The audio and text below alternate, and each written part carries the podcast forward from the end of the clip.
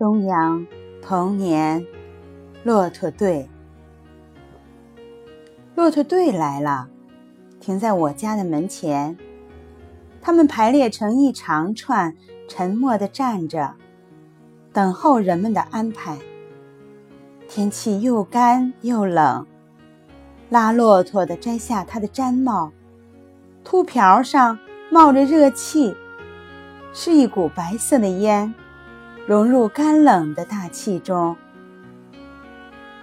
爸爸在和他讲价钱，双峰的驼背上每匹都驮着两麻袋煤。我在想，麻袋里面是南山高墨呢，还是乌金墨玉？我常常看见顺城街煤站的白墙上写着这样几个大黑字。但是拉骆驼的说：“他们从门头沟来，他们和骆驼是一步一步走来的。”另外一个拉骆驼的在招呼骆驼们吃草，他们把前脚一屈，屁股一撅，就跪了下来。爸爸已经和他们讲好价钱了，人在卸煤，骆驼在吃草。我站在骆驼面前，看它们吃草料咀嚼的样子，那样丑的脸，那样长的牙，那样安静的态度。他们咀嚼的时候，上牙和下牙交错地磨来磨去，大鼻孔里冒着热气，白沫子沾满在胡须上。我看得呆了，自己的牙齿也动起来。老师教给我，要学骆驼，沉得住气的动物。看它，从不着急，慢慢的走，慢慢的嚼，总会走到的，总会吃饱的。也许它们天生是该慢慢的。偶然躲避车子跑两步，姿势很难看。骆驼队伍过来时，你会知道，打头的那一匹，长脖子底下总会系着一个铃铛，走起来，当当当的响。为什么要系一个铃铛？我不懂的事就要问一问。爸爸告诉我，骆驼很怕狼，因为狼会咬它们，所以人类给它们带上铃铛。狼听见铃铛的声音，知道那是有人类在保护，就不敢侵犯了。我的幼稚心灵中却充满了和大人不同的想法。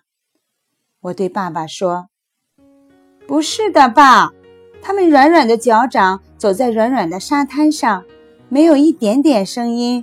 你不是说他们走上三天三夜都不喝一口水？”只是不声不响地咀嚼着从胃里倒出来的食物吗？一定是拉骆驼的人类耐不住那长途寂寞的旅程，所以才给骆驼带上了铃铛，增加一些行路的情趣。爸爸想了想，笑笑说：“也许你的想法更美些。”冬天快过完了，春天就要来。太阳特别的暖和，暖的让人想把棉袄脱下来，可不是吗？骆驼也脱掉它的旧驼绒袍子了，它的毛皮一大块一大块的从身上掉下来，垂在肚皮底下。我真想拿把剪刀替它们剪一剪。因为那太不整齐了。拉骆驼的人也一样，他们身上那件反穿大羊皮袄也都脱了下来，搭在驼背的小峰上。麻袋空了，乌金墨玉都卖了。铃铛在轻松的步伐里响得更清脆。夏天来了。再不见骆驼的影子，我又问妈：“夏天他们到哪里去？”“谁？”“骆驼呀。”妈妈回答不上来。她说：“总是问，总是问，你这孩子。”夏天过去，秋天过去，冬天又来了。骆驼队又来了，但是童年却一去不还。东阳底下学骆驼咀嚼的傻事，我是再也不会做了。可是，我是多么想念童年住在北京城南的那些景色和人物啊！我对自己说：“把它们写下来吧，让实际的童年过去，心灵的童年永存下来。”就这样，我写了一本《城南旧事》。我。默默的想，慢慢的写。